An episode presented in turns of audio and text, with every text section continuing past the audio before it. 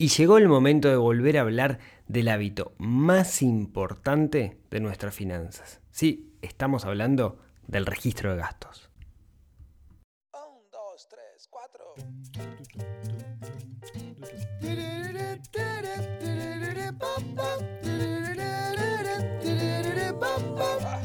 Neurona financiera, financiera,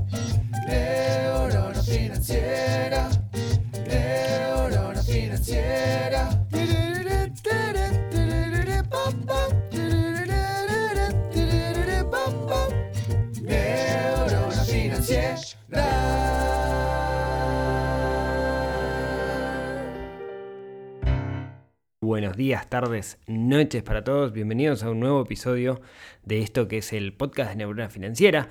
Mi nombre es Rodrigo Álvarez, los voy a acompañar el día de hoy y en particular con un tema que lo he tocado en muchas ocasiones, pero en particular la primera vez que lo toqué, la primera vez que hablamos de esto, fue allá por el episodio 7, si no me equivoco, del podcast. Estamos hablando hace unos 151 episodios, casi 3 años, que es el tema del registro de gastos. El registro de gastos es para mí el hábito más importante dentro de todas las finanzas personales. Cuando viene alguien y me dice que no puede ahorrar, le pido que me muestre su registro de gastos. Cuando viene alguien y me dice de que no llega a fin de mes, vamos a ver el registro de gastos. Y siempre, no ha habido una sola oportunidad donde el registro de gastos no nos aporte valor, no nos dé información relevante, no nos digas qué es lo que realmente está pasando. El registro de gastos es pasar de lo subjetivo a lo objetivo es pasar de las impresiones a la realidad o a lo más cercano a la realidad. Yo tenía un jefe, uno de mis grandes mentores, que siempre insistía con eso. Insistía en pasar de las impresiones a los hechos. Que es la única forma en la cual nosotros podemos de alguna manera mejorar algo. Claro, siempre nuestra visión es una visión subjetiva. Pero el registro de gastos si lo hacemos bien, si seguimos los lineamientos que tenemos que seguir a la hora de hacerlo, va a ser una visión bastante objetiva. Nos va a demostrar la realidad, lo que realmente está pasando. Pero bueno, yo decía que para mí el registro de gastos es el hábito más importante y siempre me gusta trabajar con personas que tengan su registro de hábito hecho, porque de alguna manera el registro de gastos es como la pieza fundamental. ¿No? Es lo, lo, que nos dice, es el diagnóstico de cierta, en cierta manera, es lo que nos dice lo que, lo que está pasando. Ya lo dije incontables veces, pero vale la pena recalcarlo, ¿no? ¿Cuál es, qué, qué, es la importancia? ¿Por qué es tan, tan bueno esto del, del, registro de gastos? Bueno, creo que lo primero y, y una de las cosas más interesantes que tiene es nos da control nos da sensación de control. Eso que yo comentaba, ¿no? De pasar del subjetivo al objetivo. Nos permite entender realmente cómo se va nuestro dinero y cómo entra en nuestro dinero, porque en realidad no es un registro de gastos, en realidad es un registro de movimientos, de ingresos y egresos. En este mundo donde cada vez nos cuesta más tomar conciencia de lo que gastamos, el hecho de tener el registro nos permite ver una foto y saber cómo, es nuestros hábitos, cómo son nuestros hábitos de consumo. Ustedes se fijan, la pirámide de Maslow, la pirámide de las necesidades humanas, eh, Maslow lo que dice en esa pirámide es que para nosotros, para poder pasar al siguiente nivel, tenemos que superar el nivel anterior, ¿no? Y, por allá abajo tenemos la pirámide de seguridad, ¿no? De sentirnos seguros. Y el hecho de poder tener control de nuestras finanzas, saber en qué gastamos, ser dueño de alguna manera de nuestras decisiones, lo que nos da es seguridad. Por eso me parece que es algo fundamental. Decía recién, ¿no? Hoy estamos viviendo en un mundo donde cada vez es más fácil gastar. Me pongo el sombrero desde el punto de vista de la venta, me pongo el sombrero de vendedor. Y, y, lo cierto es que lo que intentan los modelos de venta hoy por hoy es vender sin fricción. Yo sé que cuanto menos fricción te dé, más me vas a comprar. O eh, de alguna manera me vas a comprar. Por eso cada vez es más fácil el comprar con un clic de Amazon o comprar en Mercado Libre, lo que es, lo que es, lo que se ha facilitado comprar en plataformas digitales, ya sea Mercado Libre, un FooCommerce, que es una plataforma de e-commerce o, el que sea, lo que busca es que sea sencillo, que sea fácil, que no tenga fricción. Cuanto más fricción haya, menos me voy a vender.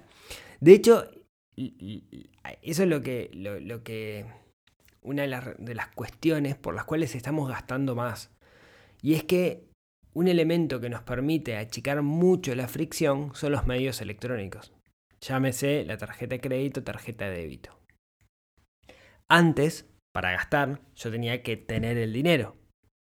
Y en el momento que estoy gastando, ese dinero lo tengo que sacar de mi bolsa, de mi billetera y entregártelo.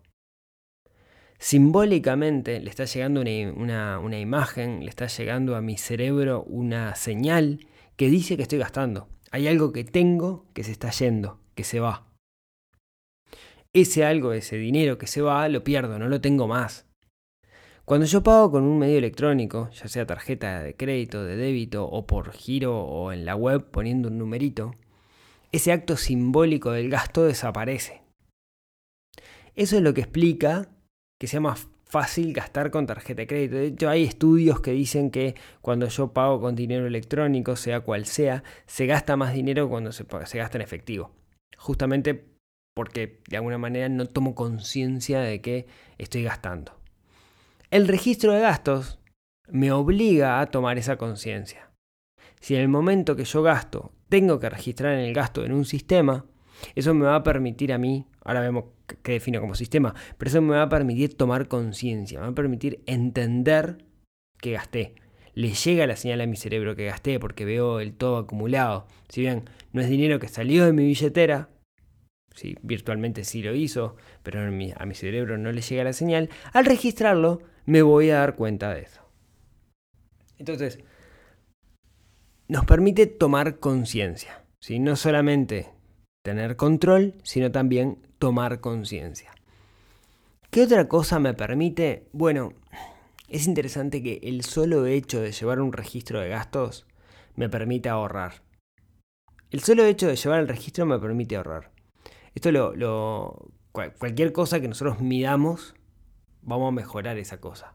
Por ejemplo, si yo estoy haciendo ejercicio y no sé, estoy haciendo lagartija, push-up y, y, y hago 10 y anoto, tengo mucho más probabilidades de hacer más la siguiente vez que que si no anotara.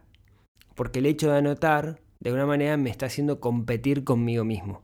Y el registro de gastos, en cierto sentido, hace eso, ¿no? Nos hace tomar conciencia para que compitamos con nosotros mismos.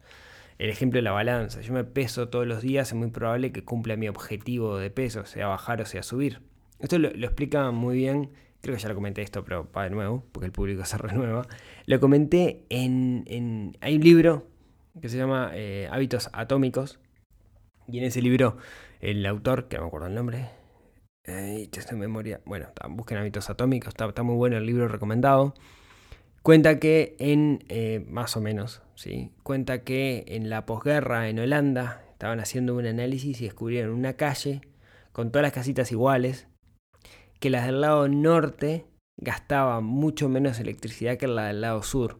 Y no entendían por qué, se seguía ese patrón. Cuando fueron a investigar, descubrieron que las del lado norte, las que gastaban menos, la razón era que, por construcción, eran todas casitas iguales, había quedado el contador de electricidad adentro de la casa. Y las del lado sur, el contador de electricidad había quedado afuera.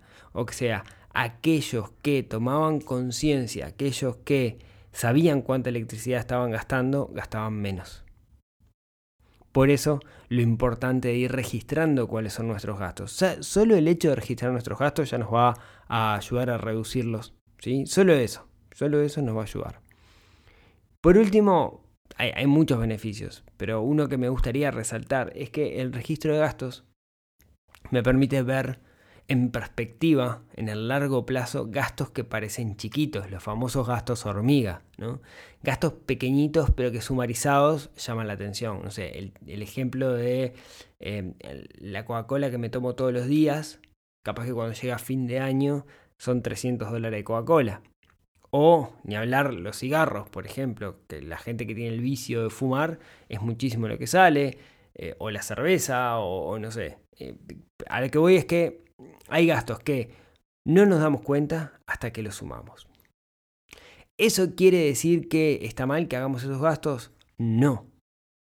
Cada uno sabrá si puede o no puede gastar lo que gasta y en lo que gasta. No podemos hacer un juicio de valor al respecto. Ahora, lo que sí tenemos la obligación es de tomar conciencia y de saber que estamos gastando eso. No hacerlo en piloto automático, sino hacer conscientemente. Aquella historia de la persona que me decía, che, no me puedo ir de vacaciones, y no era que no podía irse de vacaciones. Si tomaba una Coca-Cola por día, en realidad estaba eligiendo tomarse sus vacaciones en Coca-Cola. ¿Qué es más importante, las vacaciones o la Coca-Cola? Bueno, cada uno deberá elegir qué es más importante para uno. Capaz que la satisfacción inmediata de la Coca-Cola le puede más que las satisfacciones a largo plazo de las vacaciones, no creo. Pero no se puede hacer un juicio de valor. Cada uno sabrá qué es lo que tiene que hacer, pero tenemos que tener la información para tomar las decisiones. Y ahí es donde entra el registro de gastos. Ahí es donde entra esta herramienta que es fundamental. Como yo les decía, yo considero que el registro de gastos es tan importante, tan importante que no sé si saben, si no saben les cuento, yo tengo un, programa, de, desarrollé un programa de formación que se llama PFP, que construye tu plan financiero personal, que es para justamente aplicar todo esto que vemos en el podcast, llevarlo a armar un plan. Y bueno, hay una linda comunidad, ya más de 100 personas pasaron por el, por el PFP y un día estábamos hablando en la comunidad del PFP, la comunidad privada de todos aquellos que lo han hecho, y algunos comentaron de que le estaba costando el hábito del registro de gastos. Para mí fue tan fuerte que me dijeran eso porque yo lo, transmito con, tantas ganas dentro del curso que, sentí que algo estaba mal, porque para mí nadie puede avanzar en esto de sus finanzas personales si no hace bien lo del registro de gastos. Entonces, lo, primero que hice fue frené el plan financiero personal, o sea, aquellas personas que, que, estaban adentro siguieron adentro de la comunidad, pero hoy no pueden ingresar más personas porque quería trabajar y entender por qué no estaban haciendo el registro de gastos quienes eh, hicieron el, curso, ¿no? el programa este de formación. Entonces los entrevisté, hablé con cada uno de ellos o con muchos de ellos eh, y entendí cuál era el problema. Y el problema era que la técnica de registrar los gastos es sencilla y la motivación es entendible. Pero falta un paso, o faltaba un paso, que era desarrollar el hábito. El registro de gastos se tiene que transformar en un hábito. Ustedes saben que un hábito es una actitud, es un comportamiento que lo hacemos de manera automática, que no le lleva energía a nuestro cerebro. Entonces, lo que tenía que hacer era transformar todo ese conocimiento de cómo llevar el registro, ¿sí? cómo hacer las cosas complicadas que tiene el registro, llevarlos, la mayoría son sencillas, sí, pero no importa, llevarlos a un hábito. Entonces, eh, pedí ayuda, hablé con mi amigo Camilo, que, es coach y que sabe mucho de esto de procesos transformacionales, y desarrollamos algo que llamamos el desafío de registro de gastos. Que lo que buscaba era, sí, nos matamos con la originalidad con el nombre, sí, eh, admito. Lo que buscaba era generar el hábito. Entonces hicimos durante 21 días una actividad con todos aquellos que estaban interesados, donde día a día había un deber. Y bueno, lo que, de alguna manera lo que hicimos fue apelar a la arquitectura de cómo construir un hábito. Hay cierta ingeniería de cómo construir hábitos. Hay mucha literatura al respecto. Entonces bajamos eso a una metodología y todos los días, a primera hora, a las 00, había, le llegaba un deber a cada una de estas personas. El resultado fue que eh, eh, uno de los últimos días, el deber era no registrar los gastos. Y no pudieron hacerlo. Y eso es muy bueno. Y eso es muy bueno porque quiere decir que el hábito quedó construido. Claro, pasa el tiempo y a algunos le da flojera y ahí es donde tenemos que trabajar un poco en pro de, ver cómo mejorar esa flojera de eh, qué pasa si, si pasan 3-4 meses y de repente un día te olvidas y después cómo volver y eso es un, debe que tengo. Pero me quedé muy contento porque el resultado de aquellas personas que hicieron el desafío fue que pudieron construir su hábito, al menos la, mayoría. Eh, bueno, ¿cómo, cómo seguimos? O sea, ¿cómo, ¿cómo aquellos que están escuchando esto, me estoy poniendo en su lugar y dicen, ok, perfecto, me convenciste, Rodrigo. Tengo que generar el hábito, tengo que, tengo que aprender a registrar los gastos, pero ¿cómo lo hago? Bueno, creo que la clave, en la, la clave en la construcción de un hábito es reducir al máximo la fricción, así como gastar nos hacen, digamos, reducir al máximo la fricción, acá es lo mismo, ¿no? Tenemos que hacer que sea lo más sencillo posible. Empezar de a poquito y ir agregando complejidad. De hecho, la forma más fácil, esto me acuerdo que lo hacía Raymond y me parecía genial, es tener un grupo de WhatsApp y cada vez que gastás, mandás un mensaje a ese grupo de WhatsApp. ¿Quién está en el grupo de WhatsApp? Vos. Sí, es un grupo aburrido, pero uno está en el grupo, un grupo con uno mismo, y te mandas mensajes al grupo cada vez que bastas. Mandar un mensaje de WhatsApp es algo que todos tenemos un celular, es muy fácil hacerlo, todos sabemos recontra hacerlo. Es tan sencillo como mandar el mensaje. 200 pesos panadería, punto. Después eventualmente lo puedo pasar a una aplicación, ¿sí? Pero para arrancar, para arrancar me parece que es súper sencillo y, cualquiera puede empezar a hacerlo. Hoy justo me llegaba un mail de alguien que me decía que estaba haciendo eso.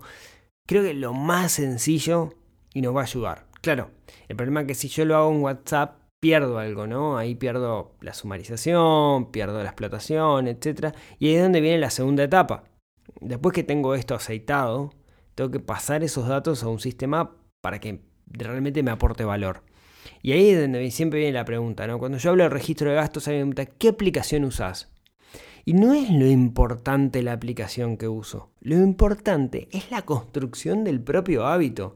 Es entender que tengo que automatizarlo, que tengo que hacerlo siempre. Eso es lo importante. La aplicación es secundaria. Hay muchísimas. ¿sí? Primero, puede ser una aplicación o puede ser una planilla Excel, Google Sheet. Si ustedes van a crear una planilla en Google Sheet, seguro hay un template para registro de gastos. Entonces, eh, no, no se compliquen la vida con eso. Ahora, si fueran a utilizar una aplicación, mi recomendación es que tengan en cuenta algunos aspectos, en particular para estos lugares del mundo. ¿no? El primero, que sea multimoneda, que no maneje solamente una moneda, que eso es muy común en las aplicaciones eh, que son yankees, porque para ellos existe el dólar y el dólar, o capaz que el dólar y no mucho más, pero nosotros que vivimos una realidad bimonetaria o trimonetaria necesitamos tener distintas monedas. Eso es lo primero. En el check se tienen que fijar que sea multimoneda.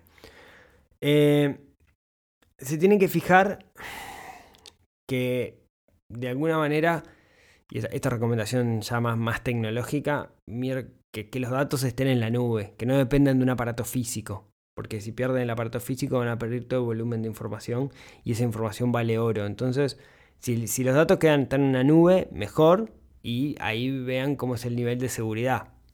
Leo siempre, ¿no? Bueno, está, que alguien se entere de mis gastos. Eh, ¿Qué podría llegar a pasar? Bueno, depende de quién sea. Si Google sabe mis gastos, no me importa mucho. Capaz que quiere venderme algo, pero no mucho más. Ahora donde, eh, no sé, eh, un ladrón que vive cerca sabe mis gastos, de ahí más complicado. Entonces, tengamos en cuenta el aspecto de seguridad, multimoneda. Una de las cosas que me parece fundamental, fundamental, es que cuando hagamos un registro de gastos, nos vamos a equivocar.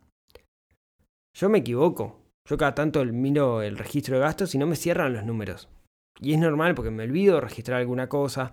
Somos seres humanos, como seres humanos somos falibles y nos vamos a equivocar de un montón de cosas. Aceptemos que nos equivoquemos y arreglémoslo. Ahora, ¿cómo lo arreglo? Lo que tienen las aplicaciones, lo que tiene que tener, es un concepto que es el concepto de ajuste, que me permita ajustar ¿sí? lo que estoy haciendo. Ajustar implica eh, por ejemplo, ¿no? Si yo miro y digo, pa, mira, el saldo en esta cuenta debería ser 1000 y tengo 800, me olvidé gastar 200, que me permite hacer un ajuste y llevarla a 200. Fíjense que lo tenga, porque si es muy estricta la aplicación y no lo tiene, van a fracasar, se van a frustrar, les va a andar mal, o sea, van a bueno, esto no modela la realidad, se van a frustrar y la van a dejar por ahí. Entonces tiene que permitirse. Eso, esos ajustes me parece que es, fundamental. Lo otro que tienen que permitir es darle de alguna manera la, manera de explotar la información, o sea, explotar la información, sacar los datos y que esos datos les aporten valor, entender cuánto gastan por mes, en qué gastan más, en qué gastan menos, cómo ha sido la evolución de los gastos, de los ingresos, de los egresos, etc. Me parece que eso, es muy importante, donde, donde podemos explotarlo. Y si además la aplicación les permite eh, hacer un presupuesto, ahí están del otro lado. ¿sí? Creo que el presupuesto es como el siguiente nivel de esto y es sumamente recomendable. ¿Yo cuál uso? Bueno, yo uso una que se llama, que es parte de una suite de productos que se llama Z, la empresa de Z Software. Eh, pueden encontrar en zlibra.com. Tiene varios módulos, un módulo de facturación, que es el que uso para mis empresas. Tiene un módulo de contabilidad, tiene un módulo de gestión y tiene un módulo de cuentas. Y el módulo de cuentas es gratuito y eh, lo hago desde la web, pero también hay una aplicación en el celular. Ahí lo que tienen que tener en cuenta es que la web es más potente. O sea, yo creo desde la web todo y después del celular eh, simplemente hago los ingresos o los egresos. ¿Es la única? No. ¿Es la mejor del mundo? Mm, no. Lo que seguro es que sirve, que funciona, y eso es lo importante para mí. Seguro hay, hay, otras, hay muchas otras, me han recomendado muchas otras. Esta yo la uso desde hace muchísimos años. Eh, es de una empresa uruguaya, conozco a los desarrolladores, les tengo muchísimo cariño, entonces eso también me, me lleva a usarla y cumple todas las funciones y todo lo necesario. ¿sí? Hay otras muchas otras de nuevo y creo que la clave está en que nosotros no tenemos que adaptarnos a la aplicación, sino que la aplicación se debe adaptar a nosotros. Encontremos aquella que sea perfecta para, para nosotros, hay muchas gratuitas, hay otras pagas. Eh, no sé, me acuerdo de Diego que siempre recomendó una norteamericana que se llama Unida Budget, IN, INAB o INB, creo. Eh, pero hay muchísimas, ¿sí? Eh, lo importante es que cumplan su función, que no tengan mucha fricción y que podamos construir nuestro registro de gastos, que como decía al principio, es el hábito número uno, ¿sí? es, es el, donde debemos arrancar. A menos que, inclusive si tenemos muchísimo dinero y siempre gastamos menos de lo que ganamos, igual el registro de gastos nos va a aportar información. Así que 150 episodios después, vuelvo a este tema, registro de gastos, súper importante, piedra fundamental, nos permite tener control. Comiencen ya a hacer su registro de gastos, les aseguro que no se van a arrepentir. Muchas gracias por escucharme hasta acá. Muchas gracias por hacer su registro de gastos si no lo hicieron todavía. Como siempre, nos vemos, nos hablamos, nos escuchamos el próximo miércoles en otro episodio que ayude a desarrollar esa neurona financiera que tenemos un poquito dormida y que tenemos obligación de despertar. Y seguro que el registro de gastos es una muy buena forma de sacudirla para que se despierte. Nos vemos el próximo miércoles. Chau, chau.